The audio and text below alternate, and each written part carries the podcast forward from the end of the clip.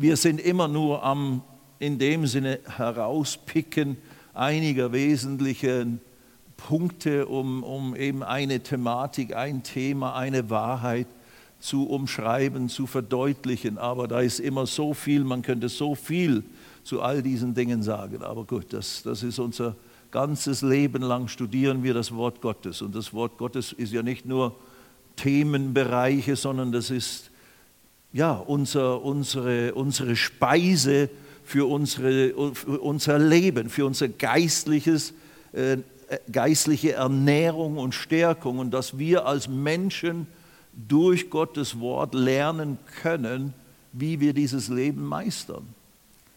Und äh, eben, ich fange gerade mal, ich fange jetzt spontan äh, direkt bei diesem Vers, den wir gerade hier noch so miteinander kurz äh, gesprochen haben, in Römer 5, Vers 17, weil das ist im Prinzip eine Zentralaussage, dass wenn das geschieht, was äh, letztlich abgezielt ist durch geistliches Wachstum, durch geistliches Reifen, wenn wir in die Reife kommen, wenn wir erwachsen werden in Christus, um die, eben die Begriffe der Schrift zu benutzen, dann geschieht Folgendes. Dann können wir das, was Römer 5, 17 oder werden wir das, was Römer 5, 17 uns sagt, werden wir erleben und kommen in den Genuss dieser grandiosen Wahrheit hier und natürlich dieser ganze, dieser ganze eine Vers, da könnte man schon ein ganzes, wiederum ein ganzes Seminar draus machen. Aber wir, wir, wir lesen das jetzt nur einmal äh, und dann seht ihr, was gemeint ist. Römer 5, Vers 17. Denn wenn durch die Übertretung des einen der Tod durch den einen geherrscht hat, da ist die Rede von Adam, der hat äh, gesündigt, den ersten Sündenfall vollbracht mit seiner Eva zusammen. Sie war natürlich eigentlich, wenn wir es jetzt als Männer besprechen, sie hat natürlich den nicht Apfel, aber die Frucht genommen und dann ihrem Mann gegeben. So, sie hat eigentlich, nein, nein, wir streiten jetzt nicht, das war jetzt nur ein dummer Scherz, aber rein chronologisch ist tatsächlich, hat Eva ja sich versuchen lassen, aber Adam stand direkt bei ihr. Sie gab dem Mann, dem Adam bei ihr und er aß auch davon und Gott hatte zu Adam geredet und ihm äh, gesagt, esst nicht von diesem Baum. So, es war eigentlich seine geistliche Verantwortung, das nicht zuzulassen. Psst, stopp, nicht hier nehmen, Mama, äh, Eva. Entschuldigung, Römer 5, 17. Denn wenn durch die Übertretung, wir lachen, ich lache, ich, weil ich ich freue mich über diesen heutigen Abend, äh, weil es so eine wunderbare Wahrheit ist, die wir hier behandeln. Denn wenn durch die Übertretung des einen der Tod durch den einen geherrscht hat, Adam hat den geistlichen Tod ausgelöst und das hat seit dem Moment die ganze Menschheitsgeschichte, die ganze irdische Historie total beeinflusst und richtig zum, zur Kollision gebracht. Vor, wenn das nicht geschehen wäre, würden wir den Himmel auf Erden erleben. Wir hätten keine Krankheit, keinen Tod, keine Kriege, keine Not. Wir würden seit ewigen Zeiten oder seit Tausenden von Jahren paradiesische Zustände haben. Aber gut, Gott hat uns gerettet und das kommt dann noch. Aber der Tod, der geistliche Tod mit all seinen Folgen und Konsequenzen hatte geherrscht. Also der hat geherrscht durch den Sündenfall des einen, des Adams. So werden vielmehr die, geht es jetzt weiter, so werden vielmehr die, welche den, hört, ihr das, hört euch das an, welche den Überfluss der Gnade und der Gabe der Gerechtigkeit empfangen, im Leben herrschen durch den einen Jesus Christus. Unsere Thematik, die wir bei Hebräer Kapitel 5 äh, festgestellt haben, dass ein wesentliches Kriterium, warum ein Mensch, der zu Jesus gekommen ist, Jesus als seinen Retter und Herrn angenommen hat und also ein Kind Gottes, ein Sohn Gottes, eine Tochter Gottes geworden ist, warum der noch nicht reif ist oder warum man jemanden als nicht reif, gereift in Christus äh, bezeichnen kann, ist, weil er ist unkundig oder er versteht die Lehre der Gerechtigkeit nicht, haben wir im Hebräer Kapitel 5 gelesen gehabt. Ich lese uns das einfach nochmals zur Vergegenwärtigung, weil ja auch immer wieder neue Geschwister hier zuschauen. Äh, also die Aussage war im Kapitel 5 vom Hebräerbrief, Vers 12, denn während ihr der Zeit nach Lehrer sein solltet, habt ihr wieder nötig, dass man euch lehre, was die Anfangsgründe der Aussprüche Gottes sind.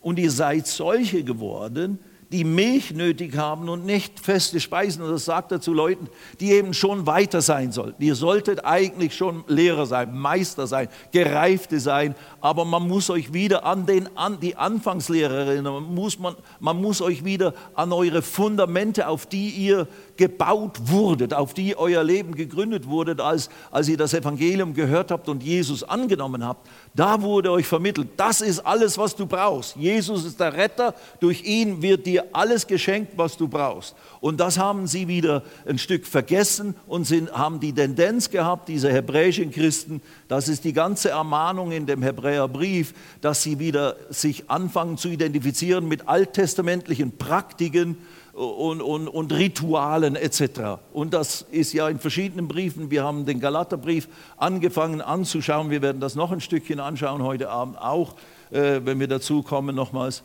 äh, wo eben auch dort war die Aussage, ihr habt das Evangelium verdreht, das euch am Anfang verkündet wurde. Und ihr habt angefangen, wieder Zusätze dazu zu tun, wie wenn eben Beschneidung und andere Dinge. Und ihr dürft nicht mit den Heiden Gemeinschaft haben als Juden. Das war alttestamentliche äh, Gebot und so weiter. Aber das gilt jetzt nicht mehr, weil wir sind jetzt alle in Christus, ist weder Jude noch Grieche, weder Jude noch Heide, weder Frau noch Mann, weder Sklave noch Freier, sondern wir sind alle ein neuer Mensch in Jesus Christus geworden.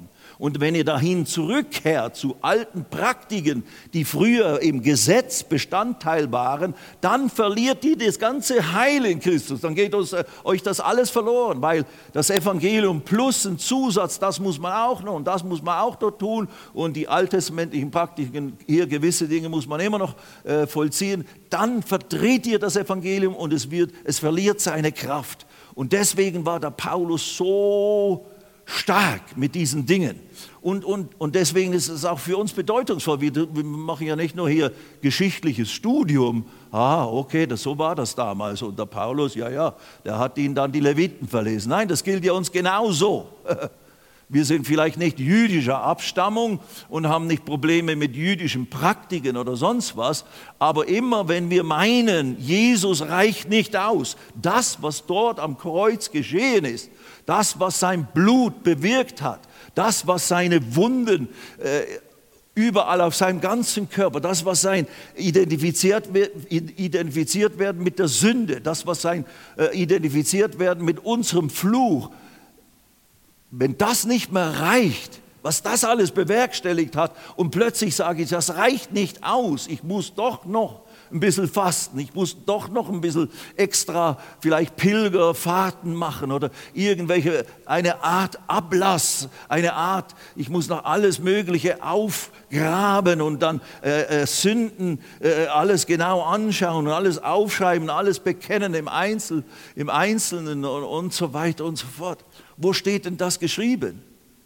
Dass man jetzt alles zurückgehen muss, wo ganz in seine Kindheit oder sonst so. Na gut, es gibt seelische Zusammenhänge, das will ich nicht abstreiten, dass man manchmal da Dinge identifizieren muss im psychologischen Sinne, in der Seelensorge.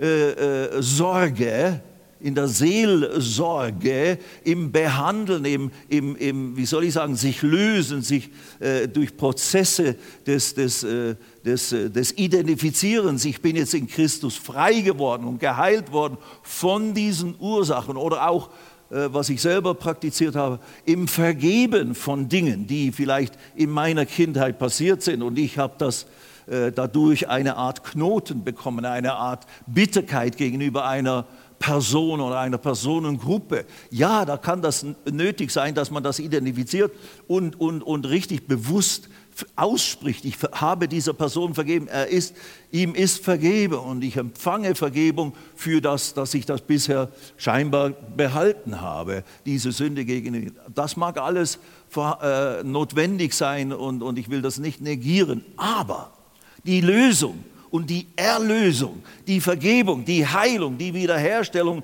das, das Lösungswerk, das Erlösungswerk ist das, ist die Person Jesus und das, was er alles getan hat. Nichts Zusätzliches. Und das, das müssen wir lernen anzuwenden in meine persönliche Situation. Und das ist ein Prozess. Und da gibt es viel zu lernen und da gibt es viel in der, in der Praxis auch richtig zu, nicht erarbeiten, aber durchzuführen. Also nicht nur das Wort theoretisch wissen und verstehen, sondern der Täter des Wortes, wenn das Wort sagt, jetzt sprich es aus, jetzt bekenne es, jetzt deklariere, was dir geschenkt ist in Christus, dann muss man das lernen zu tun. Nun gut, also, die eigentlich längst, äh, wo waren wir im Hebräer? Ich habe es wieder weggetan. Äh, die ihr längst Lehrer sein solltet, habt wieder nötig, dass man die Anfangsgründe der Aussprüche Gottes äh, euch vermittelt und ihr seid solche geworden, die Milch nötig haben und nicht feste Speise. Denn jeder, der noch Milch genießt, ist richtiger Rede unkundig. Wir haben andere Versionen, Übersetzungen gegeben, die genauso richtig sind, mindestens oder vielleicht sogar genauer vom eigentlichen Sinn der Aussage, die der die der Lehre der Gerechtigkeit, die das Wort der Gerechtigkeit sind, haben sie nicht verstanden, sind sie unfähig, äh, dieser Lehre die zu verstehen. Sie sind nicht in, mit diesen Dingen gut vertraut. Jemand, der noch Milch genießt, also ein, ein, ein Kind, ein Kleinkind in Christus, der hat die Anfangsgründe der Wahrheit der Erlösung in Christus noch, noch nicht richtig für sich verstanden.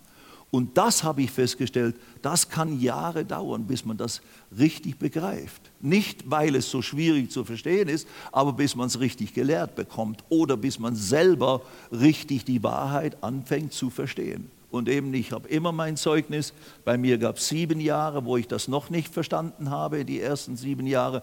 Und dann wurde ich das gelehrt und dann fing ich das an zu sehen und zu erkennen, die Lehre von der Gerechtigkeit Gottes und dass, dass da die Rede ist von mir, dass die Bibel redet, wenn sie von der Gerechtigkeit Gottes spricht, in wesentlichen Aussagen, in wesentlichen Bezeichnungen und, und im, im neutestamentlichen Themenbereich über die Gerechtigkeit Gottes habe ich festgestellt, die neue Schöpfung ist die Gerechtigkeit Gottes. Und das ist jetzt nicht ein schlauer Trick für Werbung, sondern nein, deswegen habe ich das in diesem Studienhandbuch, das ich da entwickelt habe über Jahre, habe ich das genau deswegen so genannt. Die neue Schöpfung ist die Gerechtigkeit Gottes, weil ich begreife, was das heute bedeutet. Ich bin eine neue Schöpfung. Ist jemand in Christus, 2. Korinther 5, 17, so ist er eine neue Schöpfung. Und das Alte ist vergangen, sie ist alles neu geworden. Und im Vers 21 vom selben Kapitel, 17 war das, die neue Schöpfung, Vers 21, denn er hat den, der von keiner Sünde wusste, für uns, für mich, zur Sünde gemacht mit meiner Sünde und mit dem Problem der Sünde als solches. Diese Sünde, die ausgelöst wurde durch Adam und die ganze Menschheit, die ganze Schöpfung äh, beherrschte. Jesus wurde mit dieser Sünde eins. Und praktisch hat Gottes Gericht, was immer nötig war, was nur Gott verstand, was nötig war, Vater, Sohn und Heiliger Geist, das hat Jesus ertragen und erduldet. Und du musst im Prinzip gar nicht unbedingt so genau verstehen, warum das alles nötig war, dass Jesus so leiden musste und so elendiglich sterben musste und so äh, gekreuzigt und, und, und gequält werden musste, um damit, damit dieses Problem der Sünde und des geistlichen Todes und der Ungerechtigkeit gelöst wird. Das müssen wir nicht bis ins letzte Detail verstehen, können wir eigentlich nicht wirklich bis ins letzte verstehen, so wie Gott es versteht. Deswegen streiten so viele Christen über, ja hallo, ist denn das überhaupt nötig oder ist denn, äh, äh, das ist alles mehr so symbolisch gemeint und am Schluss wird der Gott der Liebe, wird alle rechtfertigen, wird alle in Ordnung bringen, wird alles wieder mit ihm versöhnt werden, eben diese sogenannte Allversöhnung. Weil es ist doch unmöglich, warum, warum sollte Gott Wohlgefallen daran haben, dass Leute in Ewigkeit verloren sind und in einem Ort, genannt Hölle oder äh, Feuersee, äh, bleiben müssen und dort existieren, unendlich.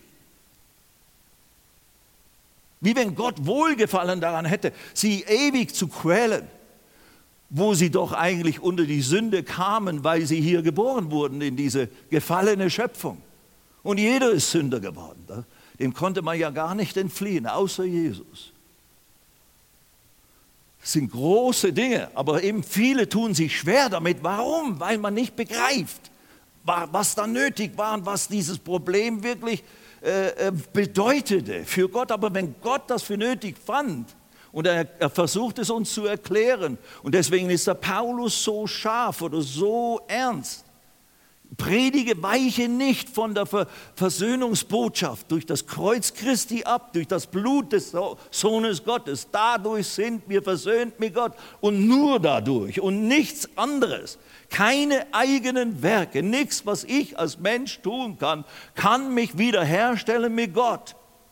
Und wenn ich das einmal begriffen habe und in einem lichten Moment angenommen habe, ja, wer hat denn schon richtig alles begriffen, als er zu Jesus sich bekehrte? Ich definitiv nicht als Hippie vor 50 Jahren in Bombay, Indien. Definitiv nicht. Aber ich wusste, ich war verloren. Irgendwie hat mir Gott die Gnade gegeben, dass ich das begriffen und gesehen habe und an mir wirkte. Und dann kam die, der Same des Evangeliums. Und dann hat es irgendwie Check, Bums gemacht. Und dann habe ich gedacht, wenn nicht das, wenn das stimmt, dann ist es die Lösung. Und das war ein Gnadenakt Gottes. Das waren nicht meine großen Forschungen und Studien, die das bewerkstelligt haben. Es gibt solche Leute, die haben, die versuchten, haben die Bibel studiert, um sie zu widerlegen und sind dann am Schluss zum Glauben an Jesus gekommen. Manche auch nicht, ja, da gibt es auch. Und die sind immer noch am Widerlegen all der Dinge. Aber eben, wer hat denn alles verstanden?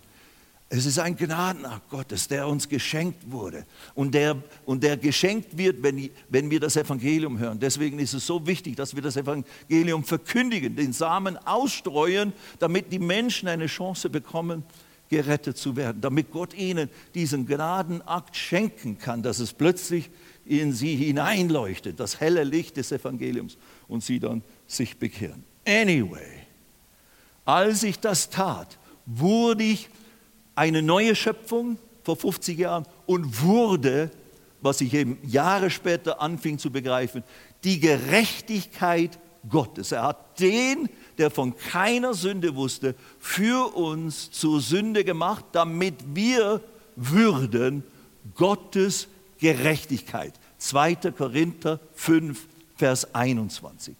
Du, das ist das Thema heute, das ist die Grundlage zum geistlichen Wachstum. Wenn du das nicht begreifst, wenn du der Lehre der Gerechtigkeit nicht kundig bist, wenn du das nicht von Herzen verstehst und weißt, da muss ich dabei bleiben, solange wie ich hier auf dieser Erde lebe, 50, 100 Jahre mit Christus, That's it, das wird sich nicht verändern. Das ist mein Fundament, auf dem ich stehe. Und deswegen habe ich Zugang zu Gott, deswegen kann ich im Glauben Heilungen empfangen, deswegen kann ich im Glauben all das, was Jesus für mich durch sein Erlösungswerk errungen hat und mir geschenkt hat, kann ich durch diese Tatsache, dass ich in Christus Gottes Gerechtigkeit geworden bin, also völlig okay gemacht bin. Ich lese, lese euch gleich noch ein paar Definitionen vor weil ich Gerechtigkeit Gottes geworden bin. Das ist die Grundlage, warum ich mit Mut, mit Kühnheit vor Gott treten kann.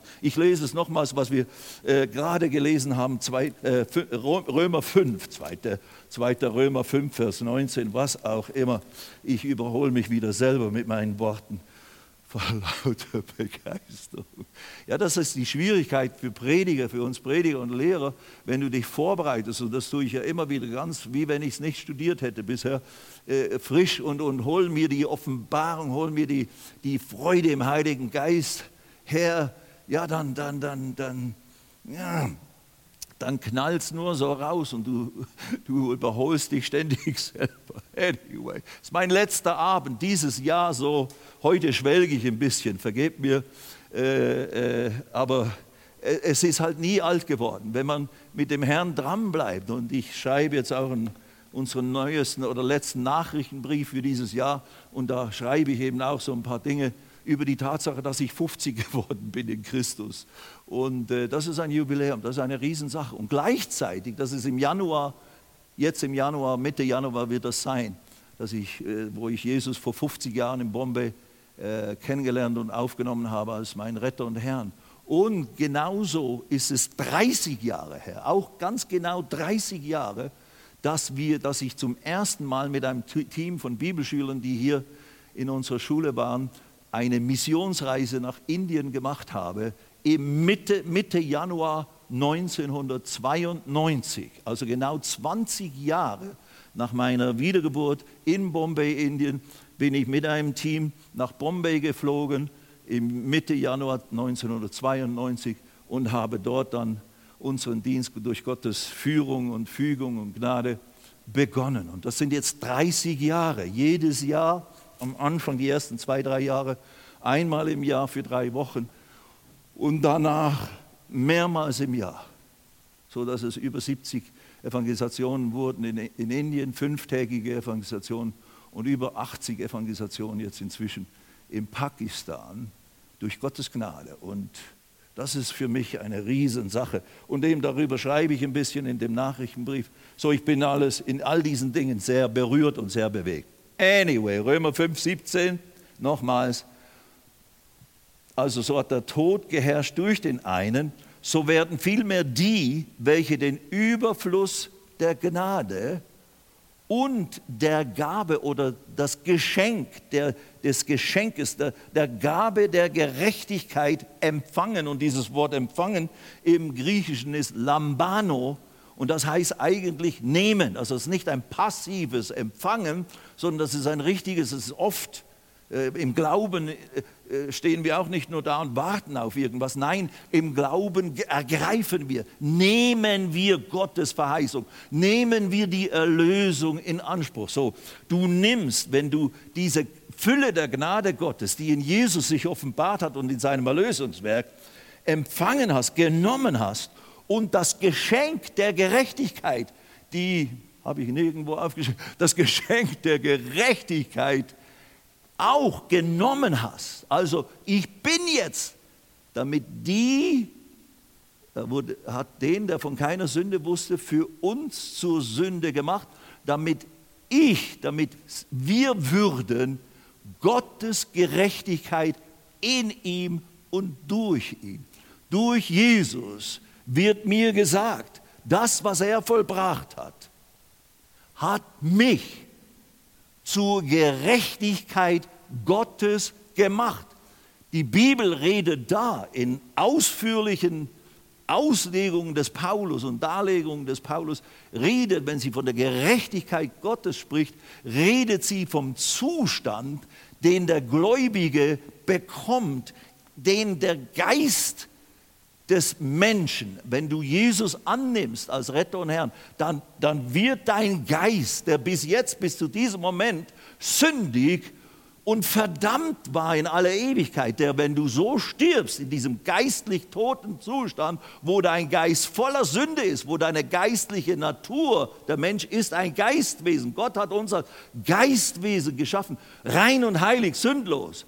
Aber als wir unter den unter die Sünde kamen, weil wir selber sündigten und der Fluch auf uns kam, die Sündennatur in uns hineinkam, da ist unser Geist ist in einen Zustand gekommen und das ist das große Problem, der dem Zustand, der, dem geistlichen Zustand des Teufels und jedes gefallenen Engels gleich ist.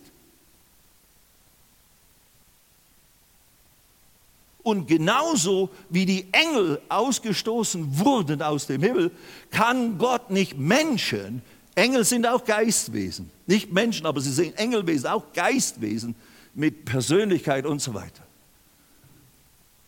Aber genauso wenig wie Gott diese Engel in seiner Gegenwart erdulden konnte und nicht, es ist nirgendwo angesagt, dass irgendwann werden die wieder versöhnt mit Gott oder sowas. Nicht im geringsten. Absolut nicht. Da gibt es keine Versöhnung. Für uns gibt es die Versöhnung, aber wir müssen sie annehmen. Gott kann sie uns nicht aufzwingen. Du, ich mache es jetzt einfach, ob du willst oder nicht. Nein, wir sind in Gottes Ebenbild geschaffen, Söhne und Töchter Gottes, und er respektiert unsere Entscheidung. Er kann uns nicht einfach so zur Gerechtigkeit machen, unseren geistlichen Zustand durch einen souveränen Akt. Da würde es sich selbst total gegen sich sich versündigen.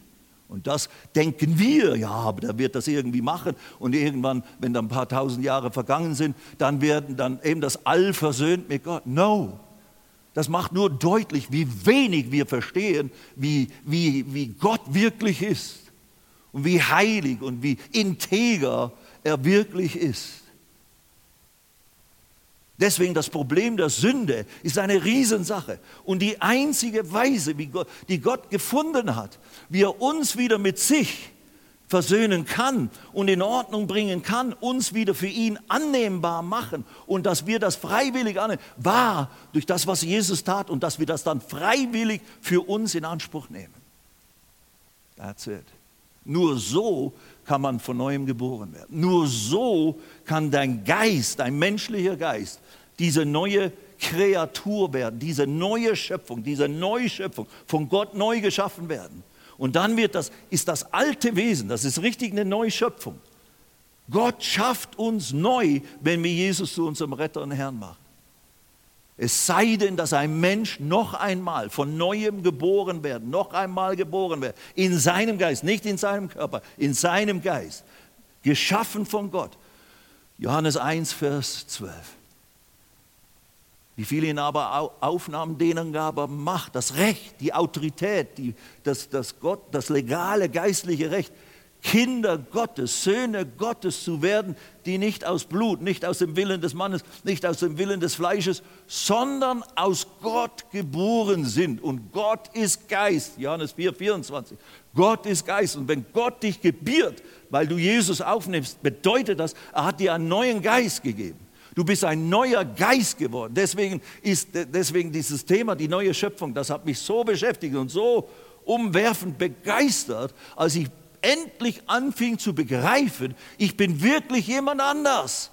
Ich bin zwar mein neuer Geist, der ich jetzt bin, dieser Sohn Gottes, der ich jetzt geworden bin, gemacht von Gott, geschaffen von Gott in Bombay, Indien, der jetzt in diesem Körper ist, der hat eine alte Hütte geerbt. Und da stinkt und da ist es dreckig und da sind alte Gewohnheiten in dieser Seele. Die muss erneuert, die muss renoviert werden, die muss gereinigt werden durch das Wasserbad des Wortes. Neu angestrichen, neue, neue, neue äh, Praktiken erlernen.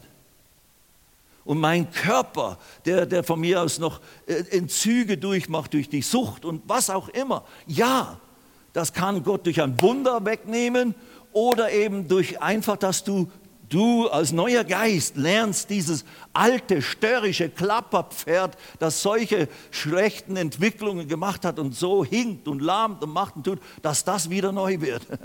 Das musst du renovieren. Und dazu muss man immer wieder das neue Leben anziehen, sich identifizieren mit alledem, was das, durch das Erlösungswerk Jesus bewerkstelligt wurde. Und das muss man lernen zu begreifen und dann lernen, in Praxis anzunehmen. Immer wieder täglich neu anziehen. Ziehe den neuen Menschen an, obwohl im Geist bist du schon neu gemacht. Da musst du eigentlich nichts neu anziehen. Da bist du eine neue Geburt, eine neue Schöpfung. Aber dein Kopf muss diese neue Identität anziehen, muss lernen, was das alles jetzt bedeutet. That's it. Und wenn du das anfängst zu begreifen, dass die Gerechtigkeit und die, das Geschenk der Gerechtigkeit empfangen, die werden im Leben herrschen durch den einen Jesus Christus. Wenn du das anfängst zu verstehen, die Gerechtigkeit Gottes, die ich jetzt bin, ich werde es, wie gesagt, gleich lesen, was die Definitionen davon sind, oder beschreibende Definitionen davon sind, dann, dann fängst du an, im Leben zu herrschen. Vorher, ich habe sieben Jahre lang nicht wirklich geherrscht als Christ in äh, bestimmten Bereichen bestimmt schon. Ich will mich nicht so, aber man muss ja die Bilder malt man relativ krass oder so. Äh, also ich war jetzt nicht so ein liederlicher Bursche, überhaupt nicht. Ich habe wirklich versucht, dem Herrn zu gefallen. Aber eben, ich musste das alles richtig lernen und mir aneignen. Aber eben diese, diese, dieses Neue, was wir sind, das ist eine Identität, die wir uns wirklich bewusst aneignen müssen, die wir, weil wir sie jetzt haben. Ich bin von Gott geboren. Ich bin die Gerechtigkeit Gottes. Und das bedeutet, und wenn ich das begreife, was es bedeutet, was ich jetzt bin, dass ich jetzt vor Gott absolut annehmbar bin, dass er mich jetzt behandeln kann, als hätte ich nie gesündigt und dass ich eben das auch so sehen muss. Ich lebe nicht von den alten äh, äh, äh, schlimmen Taten oder sowas. Ich muss nicht mehr da rumhängen. Nein, ich kann jetzt mich identifizieren mit dieser neuen Schöpfung, die mir hier vorgestellt wird im Wort Gottes, durch die Offenbarung des Heiligen Geistes, die vor allem dem Paulus gegeben wurde.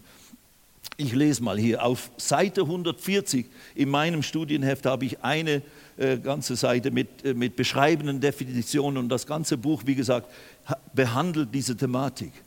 Rechtfertigung ist die Gerechtmachung, die Gerechtmachung des menschlichen Geistes. Oder Gerechtigkeit Gottes ist a die Bezeichnung des geistlichen Zustandes des gerecht gemachten wiedergeborenen menschlichen Geistes. Das ist die biblische Bezeichnung Gerechtigkeit Gott, damit wir Gottes Gerechtigkeit würden in ihm. Das ist eine Bezeichnung, das ist eine Zustandsbezeichnung. Die Kaiosyne Theou, Gerechtigkeit Gottes, gerecht gemacht nach Gottes Art. Die Bezeichnung des geistlichen Zustandes des gerecht gemachten, wiedergeborenen menschlichen Geistes. B, der reine, heilige, schamfreie, kühne Stand des Gläubigen vor Gott. Das ist Gerechtigkeit Gottes. Gerechtigkeit Gottes bedeutet, den rechten oder gerechten geistlichen Zustand haben. Rechtartigkeit äh, ist eine alte lutherische Übersetzung, damit wir die Rechtartigkeit Gottes würden. würden. Da ist echt, da ist äh, im Deutschen dieses Wort Art, rechte Art, rechte Natur. Luther hat das versucht auszudrücken. Wir haben die rechte Natur. Wenn du von neuem geboren wirst, wirst, wird dein menschlicher Geist, der sündig war, der Feind Gottes war, wird rechter Art. Er wird rein, heilig, sündlos. Du bist in deinem Herzen, du bist in deinem Geist, bist du buchstäblich sündlos. Der, der rechte, gerechte Stand eines Gläubigen vor Gott. Oder Gottes Art, Charakter und geistlichen Natur gleich sein. Das ist Gerechtigkeit Gottes. Jetzt gebe ich euch noch äh, weitere Beschreibungen. Die von Gott geschenkte Fähigkeit, in seiner Gegenwart zu stehen, also wir reden von Gerechtigkeit Gottes, damit wir die Gerechtigkeit Gottes würden, ist die von Gott geschenkte Fähigkeit, in seiner Gegenwart zu stehen, ohne Verdammnis, Anklage, Sünde, Ungerechtigkeit, Schuld, Minderwertigkeitsempfinden, Angst, Scham oder Schande. Weiter. Das Wesen und den Zustand der Rechtartigkeit haben, wie sie Luther beschrieben hat. Völlig wiederhergestellt und in Ordnung mit Gott sein. Das ist Gerechtigkeit Gottes. Und du bist das. Als Geschenk ist es dir geschenkt worden. In dem Moment, wo du Jesus aufgenommen hast, bist du das geworden. Ist dein Geist sündlos gemacht worden. Für Gott angenehm und annehmbar sein. Wir müssen nichts mehr extra tun, damit Gott uns bei sich reinlässt und zu sich annimmt und uns praktisch jeden Wunsch erfüllt. In rechtschaffenem Stand vor Gott sein. In vollkommener und ungehinderter Beziehung zu Gott sein. In vollkommener und ungehinderter Beziehung zu Gott sein. Ich rede vom Geist des Menschen. In meinem Denken, in meinem Tun und Lassen gehen wir durch einen Prozess der Reinigung, der Heiligung, der Erläuterung, des Ablegens und des Anziehens des neuen Menschen. Ja, das ist der äußere Mensch. Im Bereich des Fleisches ist viel Arbeit nötig, und das kann holprig sein und, und, und, und, und. Aber du bist ein Geist. Deine wahre Identität, dein Ich ist ein Geistwesen.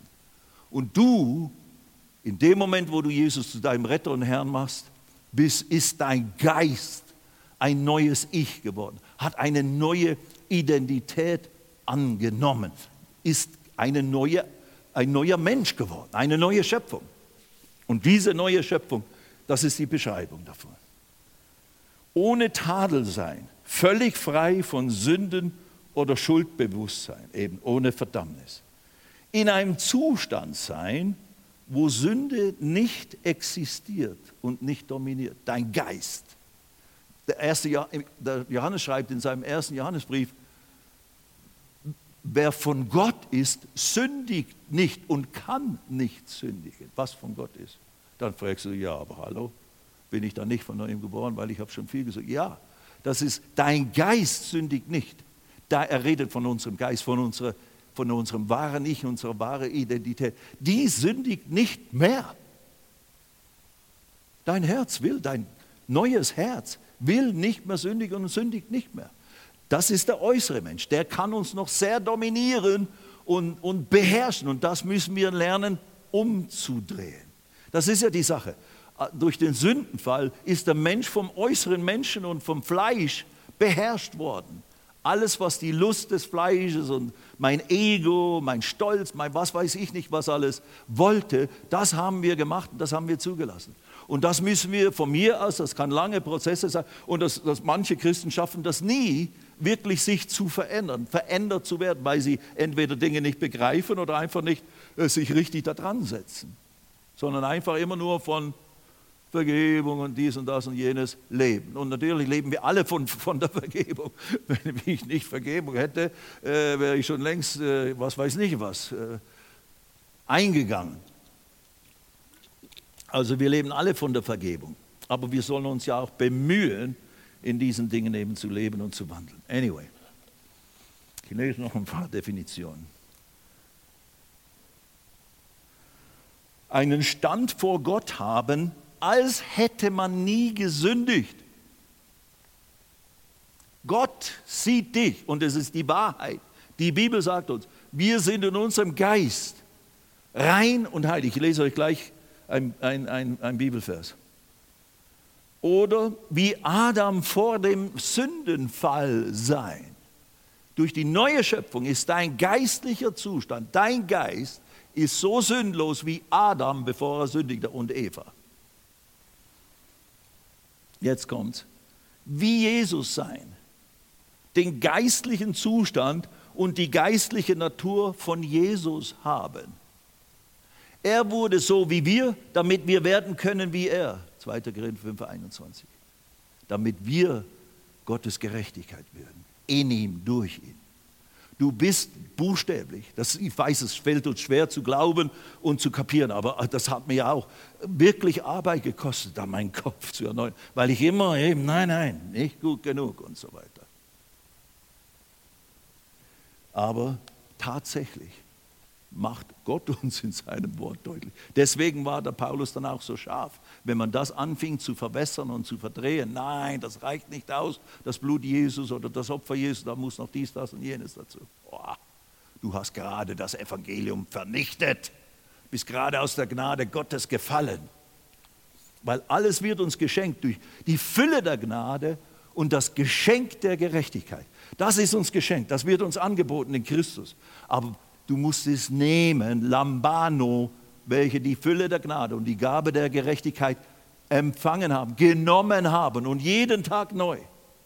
Jeden Tag müssen wir wieder Zähne putzen, kämmen, waschen, tun. Also auch äußerlicher Mensch muss jeden Tag wieder hergerichtet werden. Der innere Mensch ist gerecht, aber eben der äußere Mensch, der versucht ihn falsch zu beleuchten und zu bedenken. Und da musst deswegen müssen wir unser Denken erneuern, wirklich erneuern, durch das Wasserbad des Wortes. Diese harten Schalen, diese harten Rinden, diese, diese, diese falschen Informationen und Einsichten eintauchen und ein, wie sagt man, aufweichen. Absolut. Im Wort bleiben und durch das Wort diese harten Krusten aufweichen, bis sie weg bis sie weggeputzt werden. Und wow, ich bin eine neue Schöpfung. Halleluja. Das Alte ist vergangen. Siehe, siehe, ich begreife, ich fange an zu sehen. Ich bin wirklich neu. Ich bin jetzt, ich kann jetzt sagen, ich bin die Gerechtigkeit Gottes. Wow. Ich kann jetzt vor Gott treten, als hätte ich nie gesündigt. Ich lese es euch gleich aus der Schrift. Ihr denkt, ja, das hat er schön zusammengeschrieben, der Bursche. Da war er wohl betrunken oder was?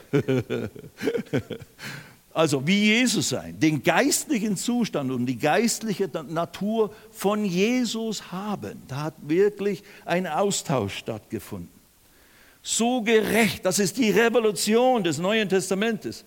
So gerecht, das letzte Definition jetzt hier, so gerecht und angenehm vor Gott sein, wie Jesus vor dem Vater ist.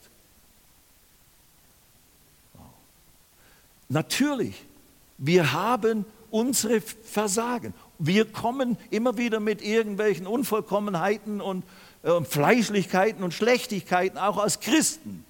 Dann müssen wir die Sünde bekennen, wenn, wenn eben jeden Tag in dem Sinne uns reinigen und es vor dem Herrn bekennen und dann das Blut Jesu Christi reinigt uns von aller Ungerechtigkeit. Amen.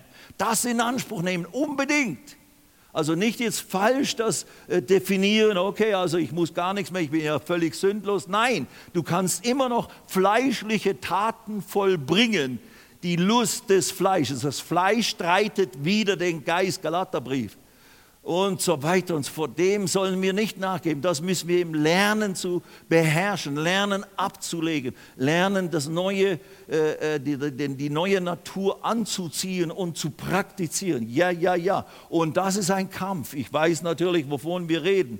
Wir sind also nicht hier utopisch oder, oder reden nur so La La Land oder Fantasia oder sonst was. Nein, nein, das ist ein, ein Kampf. Aber du musst damit beginnen die Grundlage, das Fundament ist, ich bin jetzt gerecht gemacht vor Gott.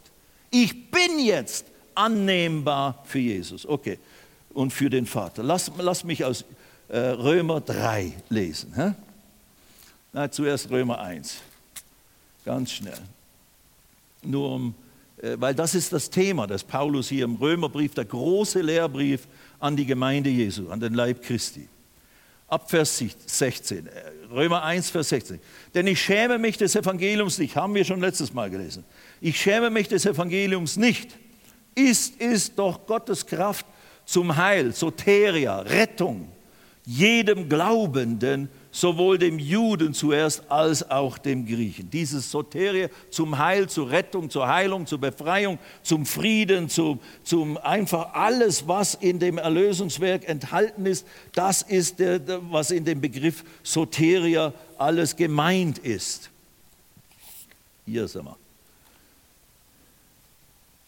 Soteria beinhaltet Befreiung, Sicherheit, Schutz, Bewahrung, Heilung, Gesundheit und äh, vermittelt dieses Heil, vermittelt eben die Rechtfertigung, Erlösung, Vergebung, Zurechnung, Versöhnung, Heiligung, Verherrlichung. Also es ist alles ein beinhaltende Begriff des Neuen Testaments. Das Heil, äh, das, das Evangelium ist Gottes Kraft zur Soteria, zum Heil, zur Vergebung, zur Heiligung, zur Rettung, zur Heilung, zur Befreiung, zur Sicherheit, zum Schutz, praktisch zur Wiederherstellung all dessen, was durch den Sündenfall Adam und Eva verloren ging im Garten Eden. Das ist die Wiederherstellung durch und das Evangelium von Christus. Was ist das Evangelium? Wer Jesus ist und was er getan hat diese Botschaft, diese Wahrheit über was dort am Kreuz alles geschehen ist und in der Grablegung und Auferstehung, das ist Gottes Kraft, dieses Blut, was da geflossen ist, dieses Leiden, diese Dornenkrone, dieses, dieses angespuckt werden, Bart ausgerissen werden, gegeißelt werden und dann eben festgenagelt werden und dann sterben, seinen Geist aufgeben, hinabsteigen in die untersten Orte der Erde, uns vertreten in, in den, im Verlies praktisch, in dem Bereich der verlorenen Geist, dann auferweckt werden durch die Kraft Gottes, dann wieder hervorkommen und dann sich hinsetzen zur rechten Hand Gottes. Dieses Werk, mehr ist nicht nötig. Und wenn du meinst, es braucht noch was, da hast du überhaupt nicht begriffen, was das alles bedeutet hat für Gott. Und wenn Gottes Lösung, dass diese Erlösung, dieses Erlösungswerk war, dann reicht das aus. Dann brauchen wir es nicht besser wissen als er. Und dann dürfen wir nie davon abweichen und meinen, durch Techniken, durch Glaubenstechniken oder was auch immer, äh, erarbeiten wir uns diese Dinge. Nein, so wie Mose, das hat Jesus gesagt im Johannes 3, lesen wir ganz schnell. So wie Mose äh, in, in, der, in, der, in der Wüste auf Anweisung Gottes hin, und da redet das, das Thema Jesu von der neuen Schöpfung, von der neuen Geburt, die unbedingt geschehen muss. Und dann hat ja Nikodemus gefragt, wie soll das geschehen, Herr? Und dann gibt ihm Jesus die Erklärung. Im Vers, ähm, Kapitel 3, Vers 14. Und wie Mose in der Wüste die Schlange erhöhte, so muss der Mensch, der Sohn des Menschen, erhöht werden, damit jeder, der an ihn glaubt, ewiges Leben habe. Denn so sehr hat Gott die Welt geliebt, dass es einen eingeborenen Sohn gab, damit jeder, der an ihn glaubt, nicht verloren geht, sondern ewiges Leben hat. Was mussten die Leute damals tun? Da war ja durch die Bitterkeit und durch diese äh, äh, Rebellion, äh, haben Schlangen sie angefangen zu beißen und sie sind gestorben. Dann hat Mose Fürbitte getan. Gott hat ihm gesagt, mach eine bronzene Schlange, äh, forme sie, mach sie auf ein Stecken und sag den Leuten, sie sollen darauf schauen. Und wenn sie darauf schauen, werden sie geheilt werden. Wird, äh, werden sie nicht des tödlichen Giftes sterben. Und das haben sie getan und siehe da, es hat funktioniert. Und genau das ist Christus am Kreuz. So wie, und da musst du hinschauen, auf das Kreuz. Wenn du heute Probleme hast mit, mit irgendwelchen Dingen, mit Fluch, mit Krankheit, mit irgendwelchen Sachen, schau auf das Kreuz. Schau auf die Schlange im Glauben. Schau auf den Gekreuzigten, nicht die Schlange. Schau auf den Gekreuzigten im Glauben, der dort deine Sünde trägt, der dort deinen Fluch trägt, der dort für dich bezahlt. Und das reicht aus. Mehr brauchst du nicht. Und glaube es und nimm es. Empfange die Fülle der Gnade und die Gabe, das Geschenk der Rechtfertigung mit Gott, die, die durch dieses Opfer des Sohnes Gottes, Gott in Christus, Mai, Gott war in Christus und hat die Welt mit sich selbst versöhnt. Lasst uns das verstehen, lasst uns das begreifen, lasst uns das predigen. Und das ist Gottes Kraft zur Heilung, zur Rettung, zur Vergebung aller Schuld, zur Rechtfertigung, dass du von neuem geboren wirst in deinem Geist und eines Tages auffahren kannst in den Himmel, obwohl du ein Sünder warst. Halleluja! Das reicht aus. Und jetzt noch Römer 3. Ach nein, fertig lesen, Römer 1, 16 denn ich schäme mich des Evangeliums nicht. Nein, das ist vorher. Auch das ist richtig und wichtig und ganz wichtig. Doch, das ist ja Vers 6. Denn ich schäme mich, Entschuldigung, des Evangeliums nicht, ist es doch Gottes Kraft zur Rettung, Heil, Soteria, jedem Glaubenden, jedem, der es glaubt, ob Jude oder auch Grieche. Denn was? Vers 17, deswegen sind wir hier. Denn Gottes Gerechtigkeit wird darin geoffenbart. Wenn du die Lehre der Gerechtigkeit Gottes nicht verstehst, bist du unmündig, bist du unreif, dann kannst du nicht richtig geistlich reden, dann kannst du nicht richtig äh, die Dinge äh, die, die, im Leben herrschen, wie wir das eigentlich sollen. Dann wirst du noch vom Leben beherrscht. Dann äh, unterscheidest du dich nicht von einer verlorenen Welt. Warum? Weil du nicht gelernt hast zu herrschen im Leben durch Christus. Entschuldigung. But that's the Bible, das ist die Bibel. Und das sagen wir natürlich nicht anklagen, das soll ja Rettungsring sein, das soll ja Lösung sein. Deswegen studieren wir das Wort Gottes, deswegen predigen ja wir. Nicht, dass, weil die Pastoren ja einen Job haben, die müssen ja irgendwas tun, die armen Kerle. Da müssen, müssen wir eine Gelegenheit geben zum Predigen. Nein, nein, darum geht es ja nicht. Es geht ja darum, die Wahrheit zu verkündigen. Deswegen ist das Predigen so wichtig, die Lehre des Wortes so essentiell wichtig damit du als Mensch Gottes in diesem Leben lernst zu herrschen, in einer Pandemie, wo alles crazy wird, wo alles durcheinander gerät. Damit wir nicht fallen und damit wir nicht äh, überwältigt werden mit allem, was da ist. Denn Gottes Gerechtigkeit wird darin geoffenbart aus Glauben, die Gerechtigkeit Gottes, die aus Glauben zu jedem kommt, der glaubt. Dann kommt der Einschub von Vers ab Vers, das war 17, Kapitel 1, Vers 17, dann kommt Vers 18. Denn Gottes Zorn wird geoffenbart vom Himmel her. Und dann kommen zwei Kapitel fast, bis Kapitel 3, Vers 21 ist praktisch ein großer Einschub. Und dann kommt der Paulus zurück zum Thema, was er da verlassen hat in, in, in Vers 17. Nicht verlassen hat, er redet in diesen, in diesen zwei Kapiteln darüber, über die Schuldigkeit der, der Heiden, der Nichtjuden und über die Schuldigkeit und Verantwortlichkeit vor Gott für die Juden weil wir alle nicht in dem gelebt haben, was wir wissen konnten von Gott und, und an Offenbarung uns gegeben ist, sei es durch Natur, sei es durch inneres Zeugnis vom Gewissen her, sei es durch das Gesetz, das den Juden gegeben wurde. Und dann kommt, und dann macht er, macht er diese Sammelaussage im Vers 9, Kapitel 3 sind wir jetzt, Römer 3 ab Vers 9. Was nun? Er redet zu den Juden, das war das letzte Thema. Was nun haben wir Juden ein Vorzug? Durchaus nicht.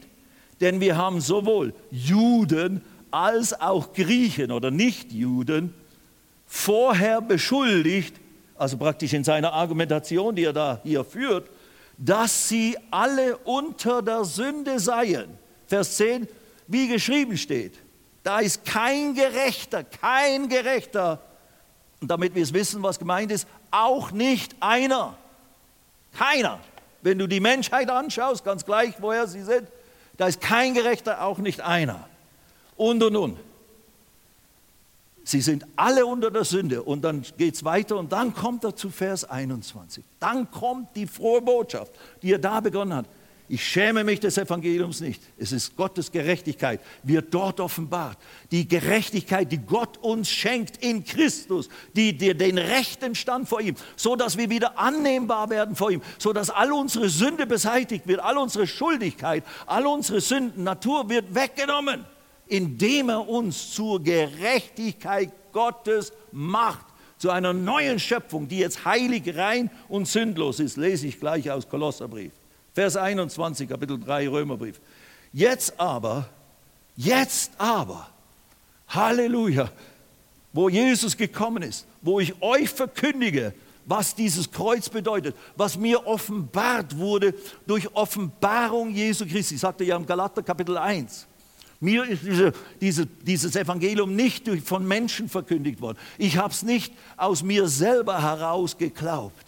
Nein, es ist mir gegeben worden durch die Offenbarung Jesu Christi. Jesus hat es mir erklärt und offenbart, was das alles bedeutet. Und deswegen muss es genau so, wie Jesus es offenbart hat. Wenn Gott es nicht offenbart hätte, würden wir bis heute nicht verstehen, was da am Kreuz wirklich geschehen ist. Und so weiter aber er hat es offenbart. Und jetzt ist es offenbart in den Schriften des Paulus und des Petrus und so weiter, des Neuen Testamentes insbesondere. Aber selbst im Alten Testament wird es bezeugt, wird alles vorbereitet. Jetzt aber ist ohne Gesetz, also praktisch nicht mehr unter dem Gesetz, Gottes Gerechtigkeit, wieder das Thema, Gottes Gerechtigkeit geoffenbart worden, bezeugt durch das Gesetz und die Propheten. Die haben es angekündigt. Vers 22. Römer 3. Gottes Gerechtigkeit aber durch Glauben an Jesus Christus für alle, die glauben. Seht ihr? Gottes Gerechtigkeit, er redet, die, die, die, die wird Teil von mir, die, die werde ich, ich werde zur Gerechtigkeit Gottes, Gottes Gerechtigkeit für alle, die glauben an Jesus Christus. Gottes Gerechtigkeit aber durch Glauben an Jesus Christus für alle, die glauben. Denn es ist kein Unterschied, alle haben gesündigt, Juden und Heiden. Alle Menschen haben gesündigt und erlangen nicht oder ermangeln, sind der Herrlichkeit Gottes verlustig geworden. Denn alle haben gesündigt und erlangen nicht die Herrlichkeit Gottes. Aus uns heraus können wir diesen Zustand nicht verändern. Ganz gleich, wie gut wir sein mögen, ganz gleich, wie wir nicht mehr sündigen. Du kannst deinen geistlichen Zustand nicht durch eigene Werke verändern ändern. Nur durch eine Neuschöpfung Gottes. Und die geschieht, wenn man Jesus anschaut und das hört. Jetzt glaube an ihn, ruf ihn an. Du musst es nicht alles verstehen. Deklariere ihn, ruf ihn an. Nimm ihn auf, Jesus. Ich glaube an dich, dass du dort hängst für mich. Meine Schuld bezahlst. Und ich nehme dich jetzt auf in mein Leben als meinen Retter und ich deklariere dich als meinen Herrn. Wenn du das glaubst, wenn du das tust, dann wirst du gerettet. Römer 10. Das habe ich getan. Und bin seit 50 Jahren gerettet und begreife es langsam, was, was ich da geschluckt habe. Was für eine grandiose Geschichte. Und werden, denn alle haben gesündigt und erlangen nicht die Herrlichkeit Gottes. Und werden umsonst, gratis, frei, freien Stückes, geschenkt von Gott, werden umsonst gerechtfertigt das ist der Prozess. Gott macht dich zur Gerechtigkeit Gottes. Das nennt man Rechtfertigung. Er verwandelt deinen geistlichen Zustand durch einen Akt Gottes. Also das größte Wunder, was Gott vollbringt an einem Menschen. Die Neuschöpfung, die Rechtfertigung seines Geistes. Ich bin jetzt sündlos. Ich bin jetzt heilig. Und werden umsonst gerechtfertigt durch seine Gnade, durch die Erlösung, die in Christus Jesus ist. Ihn hat Gott hingestellt. So wie Mose in der Wüste, die Schlange am Pfahl, hat, ist Jesus hingestellt worden. Als einen Sühneort. Großes Hilasterion, großes griechisches Wort, große Bedeutung. Ein, ein Sühneort, ein Versöhnungsplatz. Dort ist Gott mit der Menschheit, mit der sündigen, schuldigen Menschheit versöhnt worden. Dort ist dieses alles vollzogen worden. Mai, oh mai. Und keiner hat es begriffen, als sie es gesehen haben. Nur Gott wusste, Vater, Sohn, Heiliger. Und er hat es uns offenbart in seiner Gnade, damit wir es jetzt für uns in Anspruch nehmen. Ihn hat Gott hingestellt als einen Sühneort durch oder für den Glauben, durch den Glauben an sein Blut. Wenn du glaubst, was Gott sagt, dass dieses Blut meines Sohnes rechtfertigt dich, reinigt dich von jeder Schuld und jeder Sünde, die, die wäscht die Sünde weg, die, die, die löst sie auf, die vertilgt sie, die ist nicht mehr vorhanden. Und nicht nur eben die Sünde, die du schon getan hast, sondern deine Sündennatur wird völlig verändert. Du bist neu und bis jetzt Gerechtigkeit Gottes. Zum Erweis seiner Gerechtigkeit. Dann kommt der andere Aspekt. Die Gerechtigkeit Gottes ist, die, aus, die kommt aus Glauben. Das redet von uns. Das ist Gerechtigkeit Gottes, wo die Bibel macht deutlich, wir sind jetzt Gottes Gerechtigkeit.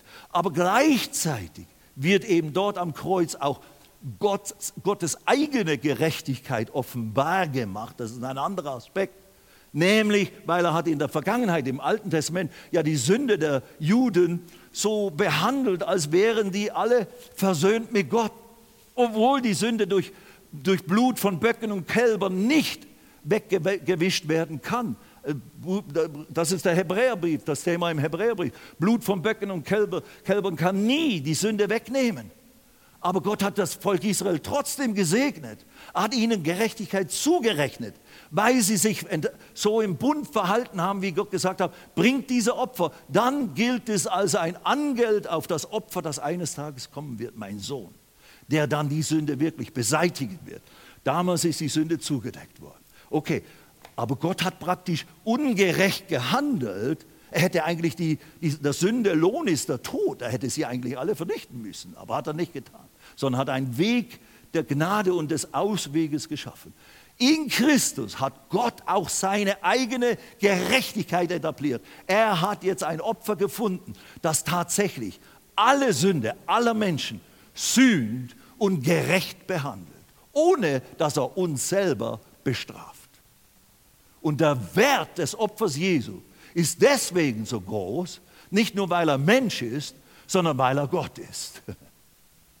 Aber er musste Mensch sein, um uns vertreten zu können aber musste Gott sein, um Gott vertreten zu können und dass das Opfer für dieses eine Menschen, für alle Menschen gilt und im Gerechtigkeitsverständnis Gottes für alle Menschen dann geschenkt werden kann, als dir ist vergeben. Wow, das hat nur Gott erfinden können. Und es hat ihn alles gekostet. Das ist keine Kleinigkeit. Das ist eine Riesensache. Wir verstehen überhaupt nicht, was es Gott gekostet hat von Ewigkeiten her gekommen. Vater, Sohn, Heiliger Geist. Und jetzt wird dieser Sohn mit unserer Sündennatur eins. So sehr identifiziert, dass Gottes heiliger, gerechter Zorn auf ihm gerechtsmäßig ausgegossen wird. Wenn du es glauben kannst, wenn du es annehmen kannst durch eine Entscheidung, wird es zu deiner Rechtfertigung und wenn du dann anfängst, dein Denken zu erneuern mit der Wahrheit des Wortes Gottes, zum Beispiel mit einer Bibelstelle, wie es in Kolosser 1 heißt, wo der Paulus an die Kolosser, kolossischen Christen schreibt, im Kapitel 1, Vers 21. Und wir schließen hiermit. Und euch, die ihr einst entfremdet und Feinde wart, er schreibt das an normale Christen, die vorher Sünder waren. Und als Sünder waren sie entfremdet von Gott und Feinde Gottes. Oh, das ist aber hart. Das ist aber die radikale Sprache, weil es ist Heilige Geistsprache. That's the reality, Freunde. Es ist keine Kleinigkeit, Sünder zu sein in dieser Welt. Es kommt ein Gericht. Es ist den Menschen gegeben, einmal zu sterben, danach, das Gericht.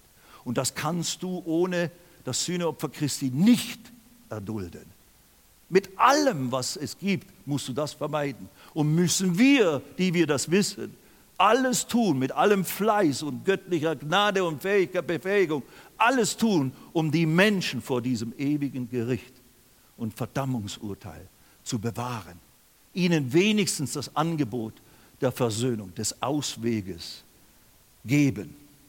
Und euch, die ihr einst entfremdet und Feinde wart, nach der Gesinnung in den bösen Werken, hat er aber nun, vollendete Tatsache, hat er nun, also redet zu Christen, hat er aber nun versöhnt in dem Leib seines Fleisches durch den Tod. Und jetzt, um euch heilig und tadellos und unsträflich vor sich hinzustellen. Nicht erst im Himmel, sondern in, durch das Erlösungswerk Jesu ist es positionell uns allen schon gegeben. Aber es wird erst wirksam und du erlebst es geistlich existenziell in dir, wenn du es bewusst für dich im Glauben annimmst. Aber dann, nicht erst im Himmel, sondern in dem Moment, vor 50 Jahren, wurde ich vor Gott und habe es nicht gewusst, nicht im geringsten, wurde in dem Moment heilig und tadellos, ohne Tadel. Gott hat nichts an mir gefunden, was zu tadeln wäre. Und unsträflich, nichts mehr, was zu bestrafen ist in Christus. Ich bin Gottes Gerechtigkeit geworden, aber ich habe es nicht gewusst. Und deswegen habe ich auch nicht den existenziellen Nutzen gehabt. Ich habe immer noch viel Verdammnis erlebt. Ich habe immer noch viel eigene Werke versucht dazu zu tun, um irgendwie vor Gott gut zu stehen um euch heilig, heilig, tadellos und unsträflich vor sich hinzustellen. Sofern ihr, das Nachsatz wichtig, sofern ihr im Glauben gegründet und fest bleibt und euch nicht abbringen lasst von der Hoffnung des Evangeliums. Sie, im Evangelium, in dem, was Jesus getan hat, wer er ist, was er getan hat, da ist meine Heiligkeit, meine Unsträflichkeit, meine Tadellosigkeit im Erlösungswerk Christi. Und daran muss ich festhalten, im Glauben dabei bleiben bis zum, zur Wiederkunft Jesu oder bis ich eben ins Grab gehe. Dass ihr gehört, gehört habt, dass in der ganzen Schöpfung unter dem Himmel gepredigt worden ist und so weiter. Jetzt letzter, letzte Passage in Hebräer Kapitel 10, eine meiner eine meiner vielen Lieblingspassagen. Kapitel 10, Vers 19, ab Vers 19. Da wir nun, Entschuldigung, da wir nun Brüder und Schwestern, ergänze ich, das ist immer in dem äh, Term natürlich mit enthalten, aber in Christus weder Mann, noch Frau.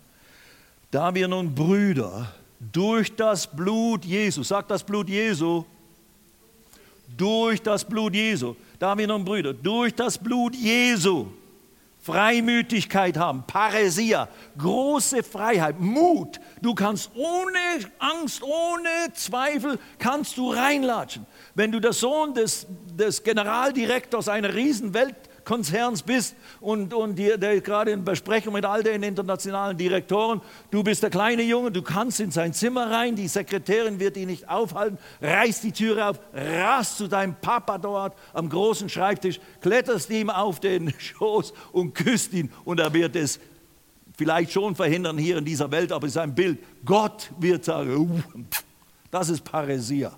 Das ist Paresia. Das ist Freimütigkeit.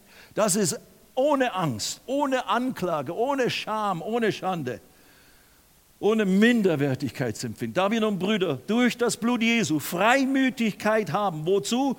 Zum Eintritt in das Heiligtum, in das Chefzimmer, in das Allerheiligste im Himmel. Wir reden nicht von einem Zelt, wir reden nicht von einem Tempel, wir reden vom Himmel, wo Gott thront.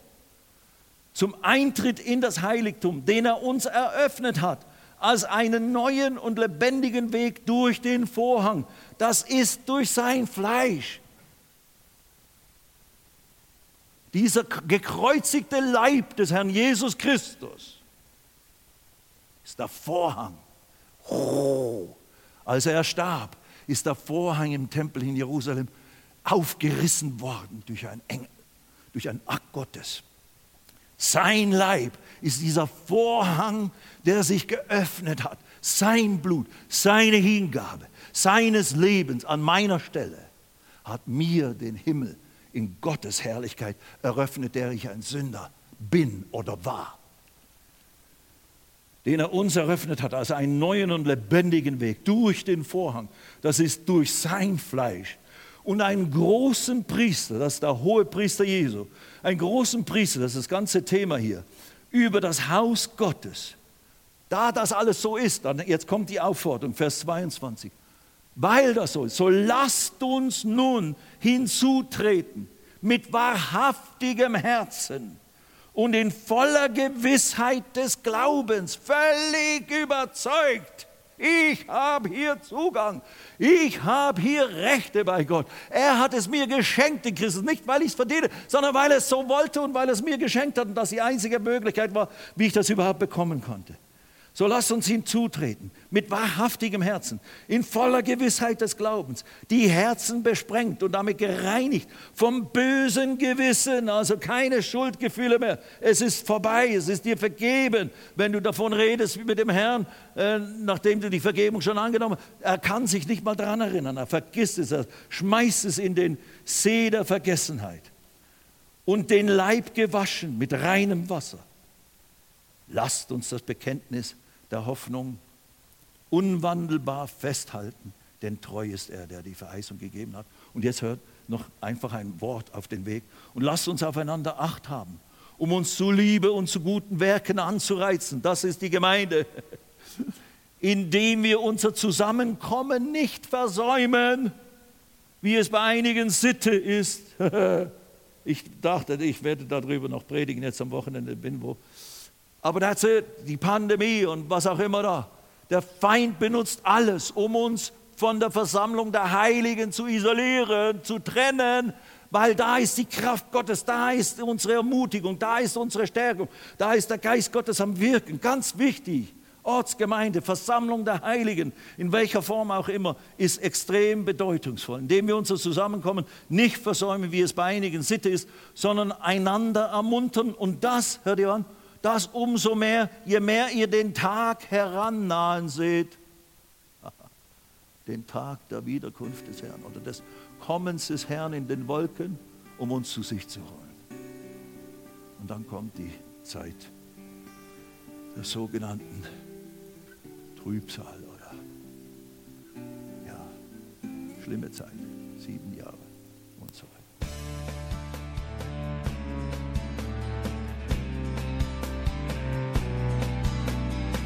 Liebe Zuhörer, das war ein Ausschnitt eines Gottesdienstes hier im Gospel Life Center.